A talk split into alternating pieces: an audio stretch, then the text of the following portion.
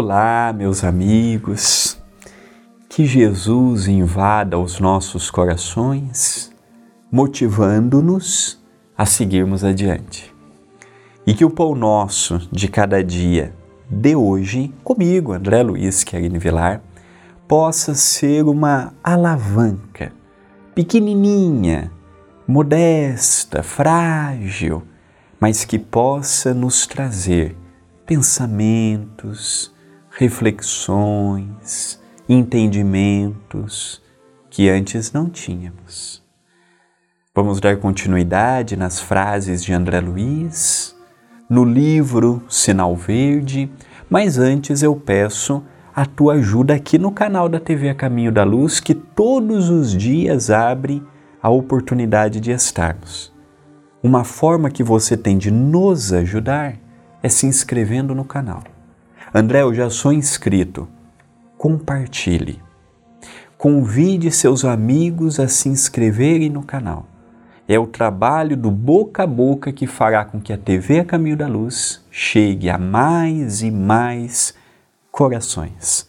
Conto com a sua ajuda.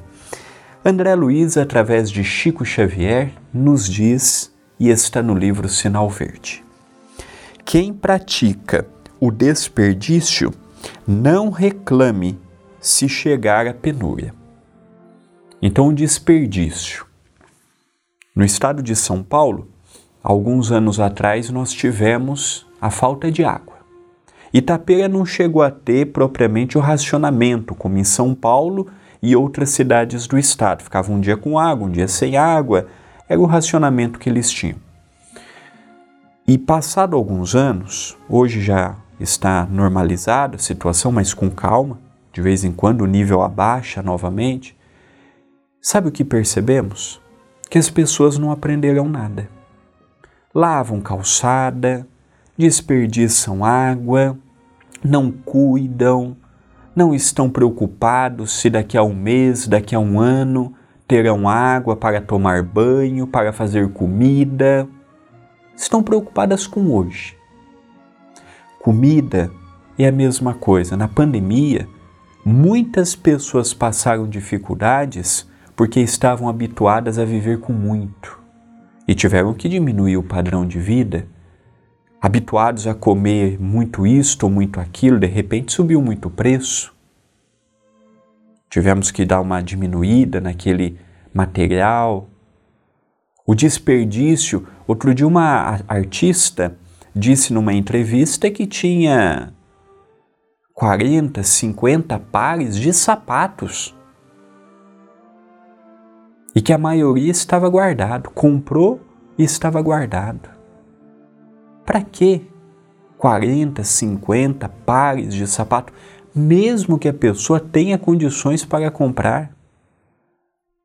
Às vezes aparece casa dos artistas, das pessoas, o closet daquela pessoa é maior do que metade de um bairro popular. Ela tem roupa ali por resto da vida. Então nós percebemos que não usamos. Não precisamos de tudo isto. Às vezes vemos famosos, 20 carros na garagem. E trabalhou, é honesto, é digno, é dele. Mas será que não é momento de nós começarmos a ver que enquanto eu tenho muito, tem pessoas que não têm nada? Enquanto eu posso muito, tem pessoas. Outro dia foi no centro uma pessoa que disse assim: esse mês eu não vou pegar a cesta básica. Foi até comigo.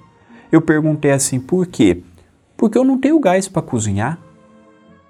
Então eu prefiro vir terça, quinta e sábado pegar comida pronta do que eu levar a cesta básica e não ter na onde cozinhar.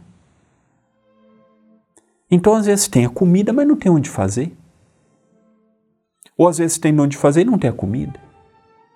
E pessoas que às vezes têm muito e têm dificuldade de desapegar do pouco. Então, desperdício, o lixo do brasileiro é o mais rico do mundo.